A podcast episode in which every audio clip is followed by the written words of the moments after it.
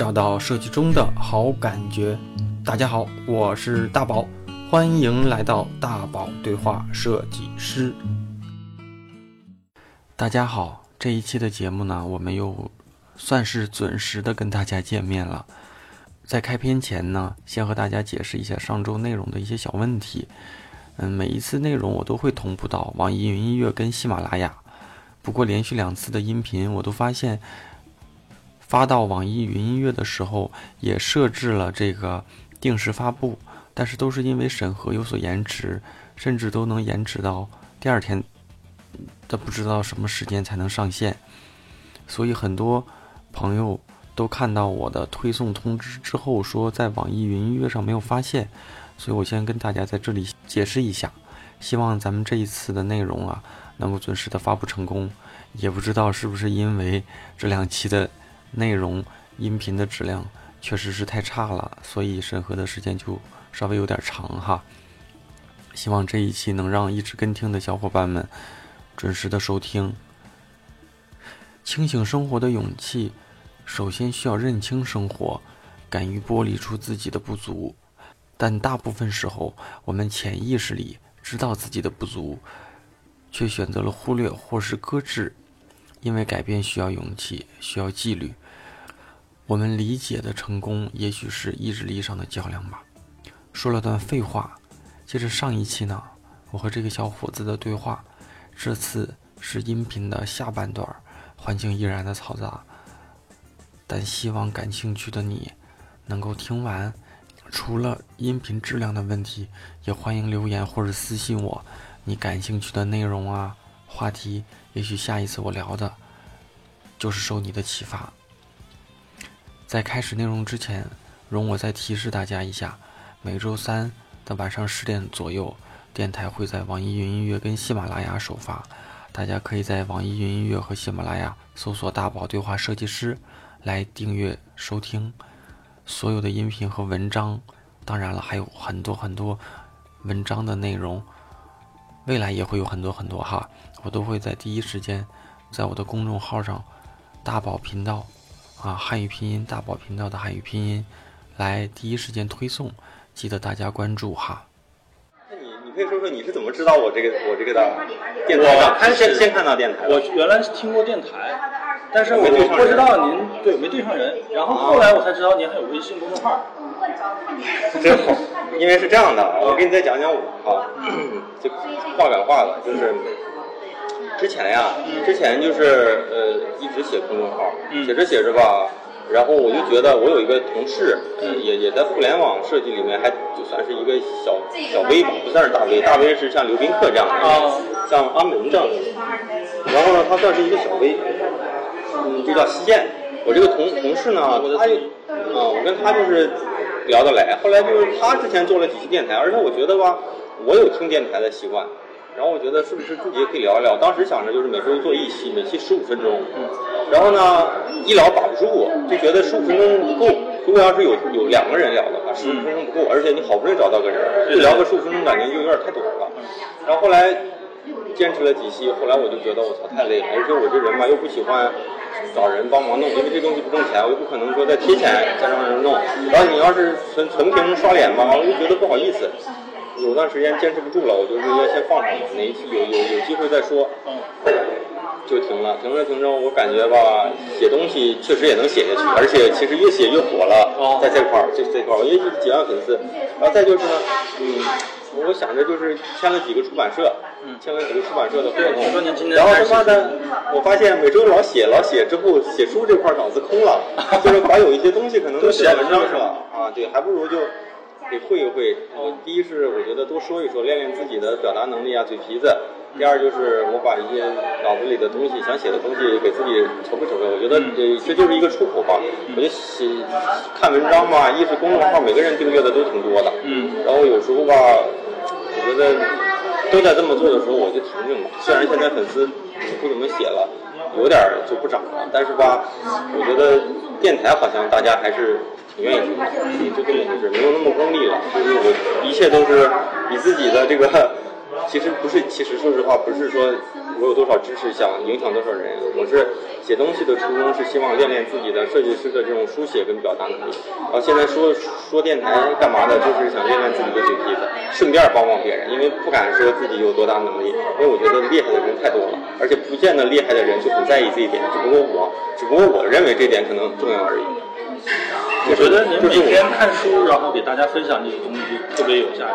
但是，看书这这两个月看的少，就是没什么精力看。现在像像这一周，基本上都是十点钟到家。你要说晚吧，也不晚，但我又不熬夜。嗯我基本上十一点半之前睡觉，所以基本上早起然后锻炼对吧？嗯，最近也没锻炼，最近这个阶段也没锻炼，就是很疲惫，就感觉每天就很疲惫。然后前两天看见公司有发的那个新闻，也不是新闻内部邮件啊，这个这个好不好说？到时候就是呃，公司今年有个同事因为加班得了白血病，就他也没说因为加班嘛，就得了白血病，急性白血病，让大家捐白血球什么的。呃，去年也有一个。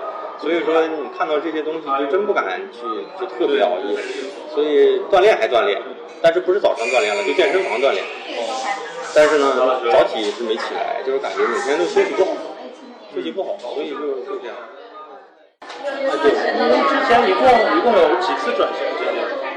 其实我觉得啊，我一直都，我其实我觉得我一直都没转型，我只是换行，就是换行不换业，换行不换业，就是我一直换了，我可能可能整体来说我是换了两个行业，从广告公司到了互联网公司，只不过在互联网公司的时候，因为当时是有一个手机项目，手机项目互联网人就不会把分工分的那么明确，这东西没人做，你是设计师，那没有设计师，我管你是工业设计师还是什么设计师，你懂，那你就你就去顶上去，你就先去跟着人聊，所以就就这样的嘛，就是从互联网公司里面参与了一些硬件的东西，但我觉得还是属于以我的本职的设计工作为主，那些东西就是因为你项目原因，你顺带着学了一些东西，而不是去转型。我从来都没认为我转型，而且我觉得我会一直做跟我现在设计相关的工作，我也不会去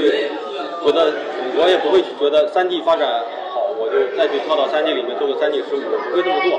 我可能会跳到三 D 公司，给他们做品牌设计，给他们做界面设计，但我不会去做三 D。但是我可能在进入那样的公司之后呢，我就懂三 D 公司里面的一些东西，但是我还是是一个视觉为主的一个设计师，或者说一个全站设计师，但是我不会去做三 D 领域，因为那个不是我的职业边界。啊，我我考虑问题是这样的，我不觉得我不觉得我考虑的对，但是我我目前的这种做法是这样的，也有那种的，像那种就是天才了，像达芬奇这样的，我做哪一个我都能做到里面的专家，像达芬奇这样的绘画是专家，什么解剖是吧？什么什么机械，我根本都能做到做到做到专家，但是但是我还我还没做到。这互联网做了四五年，但是分工不不明确的这块的工作，其实不是分工不明确的这个工作，是项目在刚开始建立之初，团队搭建不完整。当时我在做机器人的那个项目的时候，当时是算是跟硬件和品牌相关，就我一个人。然后后来呢，就是真是有一些东西要跟工厂要去合作的。嗯然后呢，我又觉得这块儿第一是再深入的细致的东西，我可能也不一定擅长。第二就是你不能作为一个视觉设计师天天去下工厂，对不对？然后后来呢，我们我那个团队又招了一个以前在手机公司的，做过诺基亚的，啊，做过飞利浦的，呃，然后工业设计师。而且工业设计是分得很细，他是属于工艺实现方面的专家，他的游戏能懂好多种，然后喷涂工艺啊，执行的这种什么什么东西他很懂。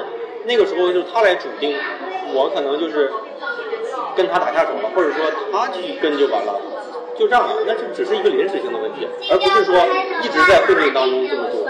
这个团队觉得这个项目值得做，他就会招人，招人，招人。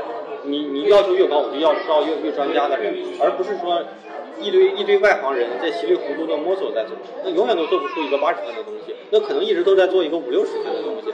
但是你你这个东西一支撑，领导觉得哎这个东西值得投入，需要什么人我给你招，招完之后，对吧？咱就往这八十分的做了，再做不出来不是你的问题，就是招的人的问题了。是这样做，而不是一直都是在混沌当中。那如果要是像你这样什么都懂，但是呢也说不出来哪块是你的长板，一直在稀里糊涂做，一直都是做五六十。所以说你如果是真想，哎，你要是真想做一个好东西。那每个领域都得需要专家，都都需要专家。你看一个电影，一个电影的拍摄，一个牛逼的电影出来，首先导演就是什么都在懂的人，但是他可能什么都不会做，他只知道这样，这样不好，你再来一遍，对不对？或者说我想要什么样的东西，你剩下你就琢磨怎么演。导演什么灯光对不对？你剪辑是不是？特效是不是？那剧本还得很重要。每个领域里都得有个专家，然后最后才能可能才有机会做出一个好东西。所以说，你要是说导演好就能拍出好东西，张艺谋这两年拍的都是垃圾，那那你说导演不好吗？我觉得可能剧本也有问题吧，可能对不对？什么都有可能都会，每一个问题差那么两分，最后可能就差了二十分。可能每个人都差了那么一点儿，但是最后就是很大，而不是说什么都无所谓。但是只要有一个好导演，就是你可能暂时来说你在创业团队里你是一个好导演，但是如果你细分到一个剧组里。或者到分工很明确的剧组里，你能不能当一个专家，就是一个啊，而不是以，除非你牛逼到去了那个大的团队里，我能当一个总导演。那如果你能当一个总导演也没问题，那剩下的就让那些专家去做，专家带着新人还是高级，那就是他们的事儿了。你只要结果导向，你什么都懂就行。但是，其实肯定是职业的成长轨迹，正常的成长轨迹就是先进入一个相对来说好一点的，什么都接触了，先是先是去专，然后再去去扩。这个破的领域就是你到时候你只知道你想要什么就行了，你再去抓别人的这个就行。但是你现在可能是先是破到破了，那现在要想专，就得你能不能达到一个专家，你自己得有感受，我不知道。如果你认为行，那你就试试。如果你真行，那你很容易就进。如果你不行，就是你你的专业层面，可能你身边没有高手。就有些人是觉得我很强，但是他是没见过真正强的。就是你身边没有那种跟你一个领域里的大神。我身边全是大神，所以我觉得我什么都不是。但是就认识我的人觉得我是大神，因为他身边的人什么都不是。但是我其实觉得我什么都不是，因为我认识的大神都是三十到五十岁。真有行业里的大师，所以我我我是什么？我什么都不是。所以你可能觉得你强，一部分是你可能真强，没有没有机会；二是你身边的人跟你差不多，你没有接触过真正的大电影里面的那种大剪辑师或者特效师，所以你不知道那些牛逼的。试过往更高的层级去跳。对，可能是这样的。所以你会觉得我也行，但是我就问你，那张艺谋，张艺谋。合作的那个团队的特效师，你有没有认识，或者你知不知道？你要真知道的话，你觉得你跟他能差多大？或者说人家那个团队是怎么运作的？我也不知道。但是你要是这个领域里的专家，你应该知道。跟我相关的这种团队，行业里的牛逼的团队我都知道。我不认识那个团队的人，但是我能找到朋友认识，就我能真想跟你搭上话，我能牵上手。那这是你啊，就这个时候你的视角是在行业可能高阶一点的。你要是觉得身边人都这样，那可能是你身边还没有大师，可能是这样。就是说你现在做的是广汽，对吧？那你你有没有做过，对吧？怎么讲呢？就是。奥迪的、奔驰的那些团队，他们是怎么做的？是不是国外团队？国外团队有哪些牛的？你也得知道。就像我，我是真知道我们行业里的那些人，做品牌做得好的哪些公司、哪些牛逼人，做产品做得好的哪些公司、哪些人，我不认识，但是我真需要跟他们交流的时候，我我能想办法能搭上。对，所以我跟人一比，人家是一百分，我可能只是个六十分。但是有些小伙伴觉得我牛，是因为他身边全是他那样的人，他能认识我，他觉得我操牛啊，腾讯啊，什么滴滴啊，什么是工作十年了啊，我是比他牛一点的，但是又如何？就是你得知道什么样是这个行业里的风，就是风向标。那这些人的水平，你跟他有多大差距？我觉得有可能你跟他差距也不大，但有可能你跟他差距很大，但是你不知道。这个是其实是一个很严肃的。就是你对这个行业认识越清楚，你就越知道怎么做。我现在不用这么做了啊，但是我当年刚入行的时候，我我可能我我的学历啊什么没有那么牛啊，但是我在毕业之初，每个公司每个公司的服务客户，每个我指的不是小公司，就是那些行业里最顶尖的公司，服务客户，每个公司的老大，创意老大，这个老大是什么样的人，做过什么客户，他的擅长点是什么，我真的心里倍儿清楚。你比如你算一算，中国也就十家十几家呗，你想知道这十几家很容易啊，你为啥你找一找，你中国能找到十家以内，也基本上就够了。你是不是很清楚？如果你很清楚，你真就知道该怎么做了。如果你不清楚，对不对？那那是你自己的问题。就是你，你可能身边接触的人都是四十分的人，你可能是五十分，你就觉得我差不多。身边接触的人都是九零年的，我八七年的，我比他们强。你是比他们强，但是在整个社会里的人，可不跟你比啊，可不跟你比这些呀，不是你身边的那些人，而是可能也人有。人有七零年、七零后也在干这个，人家他妈从从对吧？从怎么转型过来呢？那你不是一一两圈儿，就是这样的。我觉得这些都是可能你要需要考虑的东西，一圈一圈的在比，一圈一圈的在比。就是当你身边认识两个大神之后，你就真知道自己的差距。就就好多人就说，哎呀，平面。平面设计师发展不行了，互联网设计师，你看，你一毕业能拿八千，拿一万，平面设计师能还是三千，十年前也是三千，说是这么说啊，但是呢，我认识一个设计师，我以前的团队，我以前的电台里好像说过，我忘了。您说的那个就是呃，一年就接三个活，对啊，对啊，然后一个活一百万，就是这样的人也有啊。独立设计师就一个人，比我大五岁，还大六岁的。我也叫人叫前辈，我也叫叫大哥。那你说强不强？那我觉得也强。你一个月拿三千，人家一年接三个活儿，那你能不能做到人家那样？再说这个行业不行，就我总是说有些人就说，哎，建筑设计不行了，服装设计不行了，都是互联网行了。那是因为你不行。你要是行，你先做到人家那样，然后你作为行业里的顶层人士，你再去说这个行业不行。你都没做到顶层，你有什么资格说不行？那不行是你不行。那是你不行，就是如果你说的那个不行，是因为大概率情况下不行的人不行，行的人还在行。就是人说广告行业不行了，广告行业那些总监月薪也能拿七八万，我认识的啊。你你拿八千，那你先拿到七八万，你再说不行。我认识的总监，创意总监也有能拿到八万，就是月薪。那互联网公司不见得所有的总监能拿到八万。我觉得大部分总监还拿不到。那你说，你要真说不行，哪个不行？我不知道。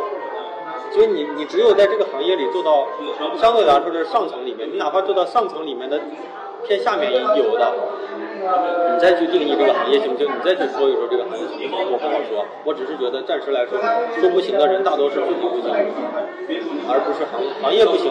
你说纸媒不行了，那。那你要说纸媒不行了，那杂志还是有人买，对不对？书还是有人买。就像说纸媒不行了，但中国这两年比较火的一个，就是比较推崇的一个设计师叫聂永真，他是台湾的，年年设计给明星设计一些海报、金马奖专辑封面、CD 封面、书籍封面。你要说人不行了，这两年在中国国内特别火。那你先做到提到这个领域，先想到你，你再说不行。人家都没转行，你再做对不对？这都是博弈的过程，自己不行就说行业不行。你要是换到换到另一个领域里，我相信当这个行业竞争大的时候，还是你不行。你现在都在看什么书呢？我我觉得设计这方面对您来说启发最大的是哪些书？我现在在看的那本书，叫《文案训练形式》。就是我现在，我原来听您说过，就是说，其实这个设计呢，主要并不是说好看会好看，而是合适不合适，能不能帮你解决到具体的问题？其实，呃，其实哈，我觉得，我觉得啊，这只是，我觉得设计它不像呃工程类啊、什么数学类啊这类的东西，非黑即白。呃，要不就对，要不就错。我觉得设计就是每每一个设计师都有自己的观点，就是或者说坚守自己的这种套路。你认可我呢，你就用我，我就用我的套路给你解决问题。然后我我我更倾向于，我不把设计看的那么像艺术啊那种的，我更像倾向于这个东西就是在像医生一样，就就是能给你解决问题。就像就像怎么讲呢？就像说你现在得了一个病，医生给你开这个药，给你治好的概率可能在百分之九十五，也可能百分之六十，那也有可能就不好，对不对？但你听不听吧，就这个类问题，我更把它看成一个这是一个解决问题的一个职业，所以我从来都没觉得跟艺术有什么沾边的，对吧？然后我在工作一两年的时候，我基本上就把行业里面的经典的设计跟广告类的书都看完了。然后后来这几年呢，呃，除非这东西比较好，或者是说我就像原研哉的书，我习惯性会购买，那我就去看。但是其他的我基本上都看完了，所以。说实话，我我我我对什么文学和历史感不算特别感兴趣，所以我呃什么小说类的东西啊什么看的少。我更多的就是专业书跟跟类专业书，类专业书就是互联网相关的，互联网相关的畅销书，呃或者是像呃行业里面的话题性比较高的，什么从零到一啊，什么人类简史啊这类书会看。所以跟设计真正相关的东西看的少。然后，像我这本看的是文案嘛，文案类的书，我总觉得，呃，好多时候设计解决不了的问题，文字能需要解决的。那这块有没有什么一些方法？甚至我我还买了一些书，叫什么？呃，就是类似于如何写出一个好故事这类的书，就是方法论的东西，我看的多。但是以前是一周能看一本，但是最近一是工作确实忙一点，二是最近开车，开车的话路上看不了，看不了，整体来说看得慢啊，是这样的。所以，像像我之前写写一篇文章也是，就是初级的设计师更在意这东西好不好看。就像我们上周五我在看一个设计师做的东西。我刚开始没注意，我只是从版式上呢，我就看好不好看。看着看着，我就读里面的内容，就发现逻辑不对啊。其实，设计师相当于什么？无论什么设计师啊，别人给你在提供文案，你你最后输出的东西是别人看这个最后输出的东西能不能看得懂，这是第一，这是最基基基础的那个诉求。第二就是别人看得懂的前提下。你能不能突出你想突出的东西？这第二点。第三就是突出完之后，能不能有什么结果的导向，让他知道，哎，这个东西我想干嘛，有什么行动啊？对。然后呢，昨天那个设计师就跟我说，他的逻辑是混乱的。最后他就说，文案给我的就是这样。但是怎么讲呢？就是给文案的人他不是专业的，他只是告诉你我现在有这些东西。就相当于什么呢？我盖一栋楼，那老板会说了，这栋楼呢，我的诉求就是你给我盖三层。第二呢，窗户朝南。第三呢，有三个厕所。那你作为设计师，你就得构思构思。对，这个窗户朝南多大合适，对不对？那这楼梯放到哪上下楼最方便？那这个厕所放到里面还是放到外面？会不会放到哪个地方？呃，给人的感觉就是又不占面积，呃，生活空间又大。那这个就是设计师排版的问题啊。那他总觉得你给我弄文案了是吧？昨天的感昨天最后给我设计出来的东西就是什么呢？你不是要厕所朝南吗？厕厕所有个厕所吗？我是有了个厕所，厕所不合理。我是有了个窗户，窗户够小，不够大，不够敞亮或者不够什么？他不考虑这些细节。所以，所以最后呢，就是这些基础性的东西你都做对了。该对齐的对齐，该突出的突出，可能好设计自然，我觉得可能七十分的东西出来了，剩下的就是美学层面的东西再包一包，剩下的层面就什么，就像装修了，我把这个基础框架搭好之后，对吧？我铺张木地板，我挂上漂亮的窗帘，我摆上一个舒服的床，这就是所谓装修层面了。柜子层面加点柜子是吧？呃，开关的按钮我再给它弄得舒服一点，电灯的按钮，但是新设计师会在意什么？我要我操！我要先买个漂亮沙发，对吧？我再买个漂亮窗帘，我要买个日式的什么什么小柜子，像无印良品那样的，这些东西是好看，最后不搭，最后不是，最后就发现他妈这个窗户都不好看，你就没有光，对不对？他就会想，就像呢，我先弄一个花瓶啊，这个花瓶是我喜欢，我早就喜欢，我再弄一个好地毯，但是呢，你本身你结构都不合理啊，这些东西你都没解决，你解决那些东西，他就是先把好看不好看的东西给做好了。但是后来其实都不合理，最后全干掉了，就得重来。那就没懂过，就是逻辑都不对。所以这是很多年轻设计师犯的错误。啊，我觉得就是这样的，就是我我先看东西，看东西的时候先看对与错。那这个东西做的是不是对？对与错做完之后，我再看是不是好与坏，就是做对了，能不能做得更好，做得更好，那就是美化层面的东西了。就是就是怎么讲呢？就是这个窗户放到这个墙上，呃，一米二乘一米二的好，还是两米四乘两米四的好？就是根据你这个空间的合理性来，对不对？去上面多少，去下面多少，那是好不好看了，但是得有，或者说这个在合理的范围内，你能不能做到最好？那这个就是，所以我一般我我能容忍的就是年轻的设计师可以做东西不好，但是细节一是细节得考虑到，二是最起码不能光做一个看图的人，而不是看内容的人。就是这些东西你得，首先你得作为一个用户，就是像张小龙说的“一秒钟变白痴”，就是你得先作为一个用户，你得考虑到用户用户视角看到这个东西会怎么感受，就是。对啊，但是但是好多视觉设计师他只看图，他就最后他弄出来一个，你大概一看很好看，仔细一看里面全错了，这个是我其实容忍不了的。我能容忍一个看出来看看到的一个东西不太好看，或者是一般，但是呢，你的逻辑是有思考的，那这个是你的大标题，那这个是你的内文，或者说这是你的想突出的，这是你的解释说明的。啊，什么东西很重要？假如说一张海报里什么很重要？标题很重要，再就是什么呢？购买链接很重要，对不对？剩下的那些所谓的头部或者是画面的这些东西是很重要，但是你其他的这些东西你都让人看不到，你那个图再怎么好看，它其实是零分的。但是其实现在的新人就很有很有这种问题，所以看到这种东西我就很恼火啊！你那脑子里都想什么了？啊！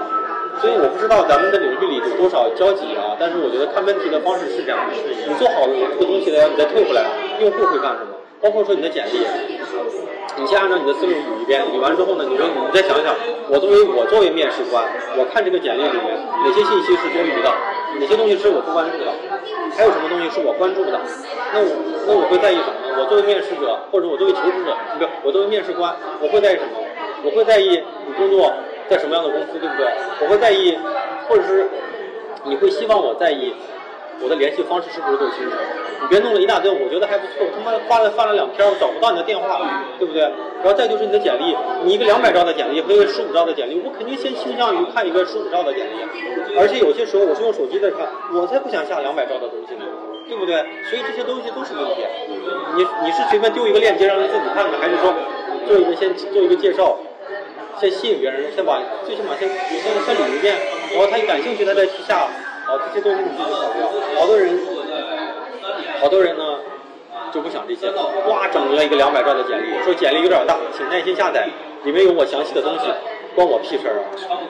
时间成本太高，不是，真是有这样的人。你你笑是因为你可能也知道这样不对，但是好多人意识不到的。我我连看的欲望都没有，我怎么可能会联系你呢？这些都是问题。就小细节的东西其实挺多的，原来我也招人，所以我知道这些东西。就是好多人不会就是换转换到自己的这个，就是就是所谓的用户视角，或者是说换位思考一下，挺自以为是的。反正我觉得工作这么长时间，时不时的停下来去想一想，就是自己在这个阶段里，如果只让你做一件事情，你会想做什么事？就是像我这个阶段，我工作层面我没办法啊，就日日常的工作，但是我在公众号这块，我可能就会想，这个阶段我就保证每周先录一次音频，这是我对自己的承诺，我可以听听这些人的承诺。我也知道每周录一次音频，写一篇文章更好，那写两篇更更好，你写五篇更更更好，但是我做不到，我做不到，我只能说有所取舍。我这个阶段我舍弃了粉丝的增长，那我保证着这面保证我的输出一点就不错了，就是我就会把一个诱惑，我就我看着掉粉我也难受，就是你这个东西就跟感觉跟跟掉钱一样，现在习惯了，就这个阶段你得想好。只让你做一件事情，你会选择什么事儿？其他那些事儿不代表不对，但是呢，能不能暂时先放下来，只做一件事情？你要是如果你想就是想进入 VR，那这个阶段，游戏公司招你去不去？我觉得你就不应该去，你或者你连看都别看，你越看呢，你就越对这个东西有诱惑，有有诱惑呢，你就琢磨着，我操，游戏这面能给我，打比方，给我两万，我进入 VR 就他妈给我一万，你要不先进游戏公司干两年，先最起码要干长。对啊，就得这样的。就好多人找工作找不到之后，就问我是不是先干点别的，回头最起码有个收入，我再想办法。我觉得很难。你先干别的，再来干这个，我觉得反正很难。你要干别的东西，你对这块的精力就势必会减少。你减少的话，你怎么敢保证你去不得？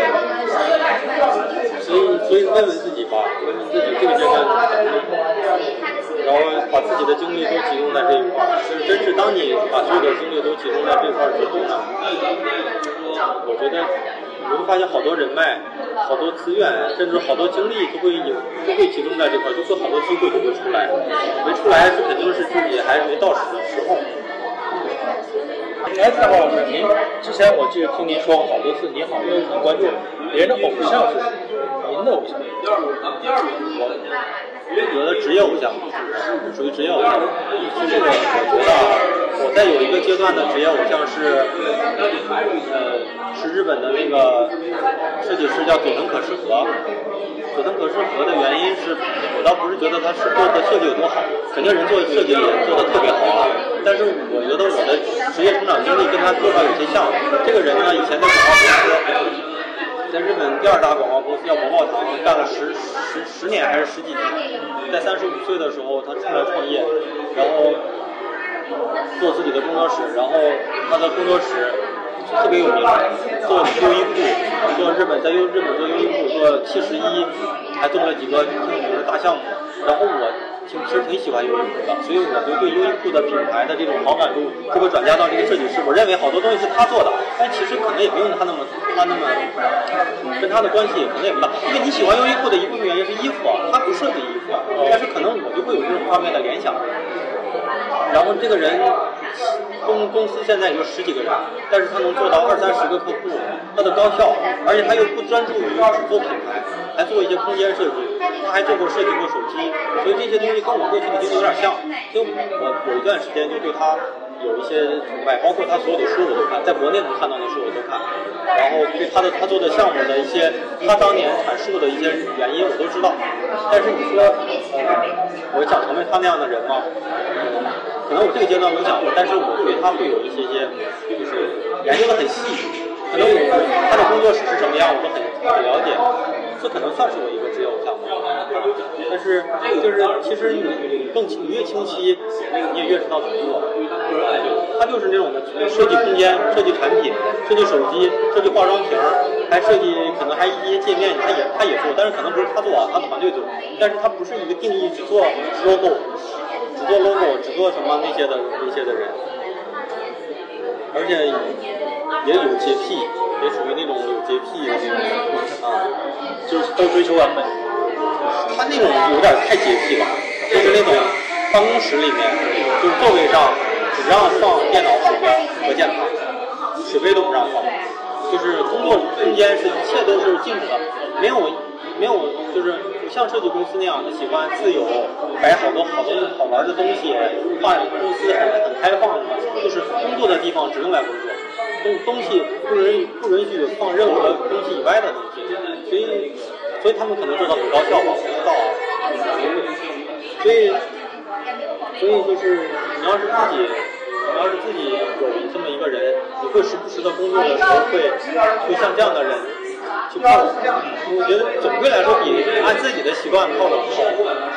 一些人的所谓的职业性会影响到你，你可能人家能做到一百分，你能做到四分，总比你做到十分好啊，对不对？所以所以应该有一个啊。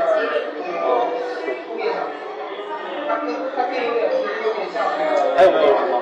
我大概都问了，但是接下来哈，这些东西该说归说，接下来的建议就是，我现在去捋一捋捋一捋这个行业，我觉得你我需要深度了解，就是我觉得你看的都是还是表层的，还还是不深。再就是我，我觉得有可能你身边没有牛逼的人，所以你自己还不知道自己处在一个什么段，就是段位，就是有可能你是一个七十分，对吧？也还行。也可能是处在一个八十分，但也有可能你看到牛逼的人，发现你牛逼都不是，你只是一个会软件执行的人，就也有可能啊。我我不好评价你。如果你跟我做的是一样的，我就看你东西，我就能大概知道你是一个什么档，能不能进入这样的公司，可能就可能不行，也可能是可以试试。但是呢，你得先，首先是你得再去了解了解，就是多看一看互联网方面的新闻，多知道知道这些公司现在是处在一个什么样的地位，就是场景下，然后了解清楚之后，你可能就真知道该怎么做，要不然的话，可能自我感觉还不错，但是其实呢也还不行。然后我觉得，如果在北京也好，还是在天津也好，你清楚了，如果在反正我认识这些人，我我不好说我能帮你什么，但是我能帮你推一下。那如果我这么一推，人家连理都不理，就说明自己真不行。对对对，就自己得得先整明白，要不然就把机会浪费了。是，所以接下来我觉得你可以去梳理梳理这个，梳理梳理这个之后，让人行业人一看说，哎还不错，可以过来聊聊。那我觉得如果我我帮你推，我觉得能遇到这种状态的话，应该是百分之七八十就比较有机会了。我就是还是像您说的，就是先看看公司招人这一块儿，如果没有岗位都能把我去去招进去的话，说明确实有这个需求。这就是对，然后先找几个公司先瞎聊一聊，对，就是最起码看看别人对对这个行业里招人里面关注的点，有可能他需要的东西跟你擅长的东西还不一定完全匹配，嗯，你可以适当的调一调这个重心，或者是把简历的重心再调一调，把作品的重心再调一调，这样吧，要不然的话就是盲目自信，对对对，碰两次壁之后就开始怀疑人生，为什么为什么不行？我这么强，我工作这么久。所以就是千万别，别适当的自信，但适当的得所谓的把自己放空，就是客观的审视一下这个行业。然后，如果暂时打比方，如果暂时嗯时间上面比较充裕，然后经济上面也没有遇到那么大的这种危机，我觉得可以先来到北京。来到北京的话，就是你更就是。还是那句话，就是行行业好多信息是你只有在这个城市里才知道，对？就是外面的人，就是在北京，你知道我知道的东西跟你知道的东西完全不一样。就咱们关注的，就是你只有在处在这个行、这个城市里，你才能真正能感受到。对，所以你要是假如说时间上呢，暂时这个阶段没那么紧张了，而且吧，如果只有你处在这个城市，你投简历都是你的简历，你在北京和你在天津，我愿意叫你的。概率都不一样。对我一看你在北京，我就愿意；我看你的人都不在北京，算了，因为我又不只收到你一个点。所以如果你再到北京，你可能都是投诉十家公司，你在北京可能能接到八家，在天津可能就有一家。对对，我已经定好了下周就过来。对，然后你要是住就可以住在北边，就是要不就海淀区，要不就就这片儿。这样的话去海淀也方便，去去望京也方便，因为因为互联网公司要不就在。海淀那一片儿，对，要不就在望京，望京也有一大堆。望京，所以现在咱们就这这个地方，就今天这个地方是属于去哪儿完了都差不多，这都行。呃，租房子还便宜，就是相对来说便宜点，所以就就方便一点。嗯，要不然你住到什么国贸，你到时候看吧，每天一个多小时上班。对。对。然后你没事的时候，你就是可以关注关注，也有一些什么商城啊，你不用太久。一个月之内，你就能真的把这个事儿弄得很清楚，就不至于说就是就是外行，就表看表层。嗯，就是我可能花一个星期，我摸的比你现在摸的多。但是呢，我现在没有我我不是这行的，所以我没有这个没有这个需求。所以就自己就是就是这样，就是打比方，咱俩就是一个。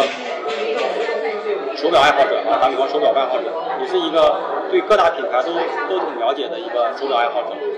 我是只喜欢劳力士的，或者说我这个阶段我跟你一样值钱，但是我现在就想买块劳力士的手表。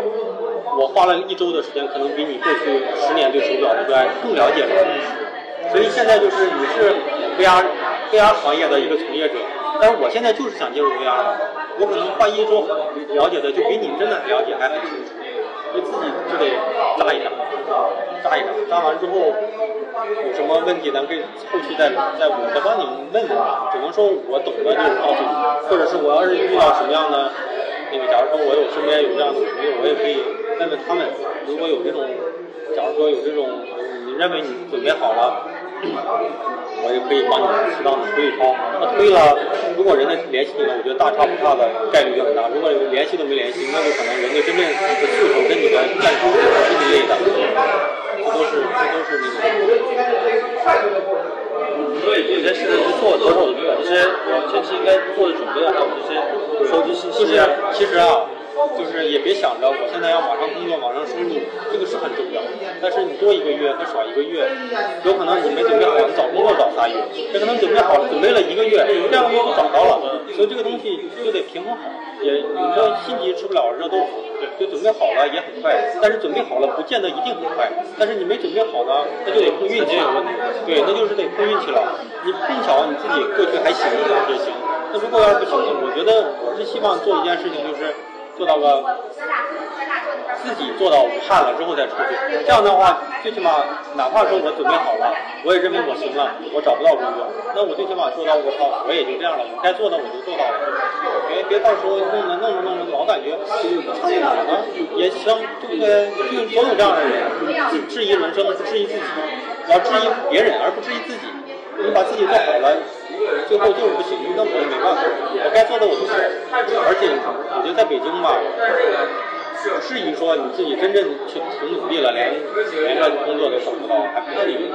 你可能不是你进不了，马上进不了好公司，你总归也能进进了一个公司，就有机会再去磨呗，对吧？那我觉得这是一个那什么。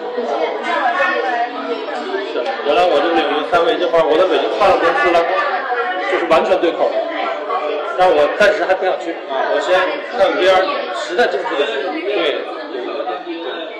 我觉得如果找对口的，有可能你很快，但是呢，不到逼不得已的时候呢，先别，对先找你更期待的，更期待的，要不然其实就跑偏了，还是相当于最后越走越远。对，越走越远，你还是得想办法往你自己想去的那个地方靠一靠，还是好一点。行呗，那咱们今天就这样，反正后期后期如果你在北京。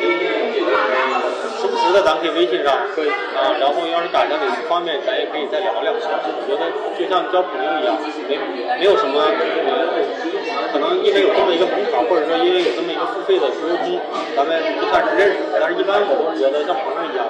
如果后期有有什么帮助的。甚至说以后约个饭啥的都说不准，我觉得都有机会。如果你后期没准你做的好了，我想做到哪一块的设计，或者我这块诉求，没准咱还有机会合作。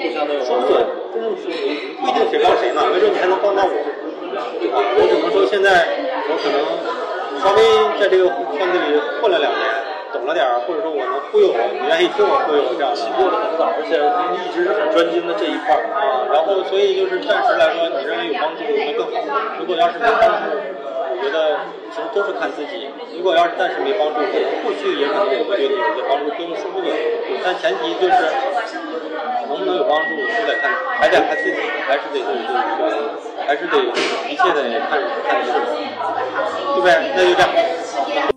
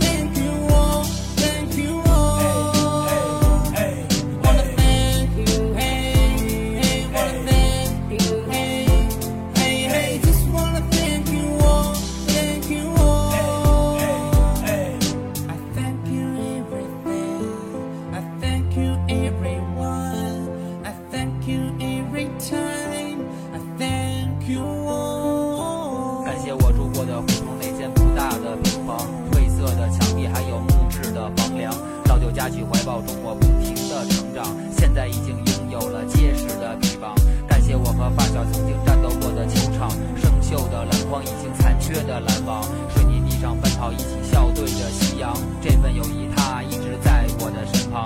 感谢我曾待过的每一间教室，黑板和粉笔一周一次的值日，同样的讲台学着不一样的知识。虽然已经离开回忆，从此开始。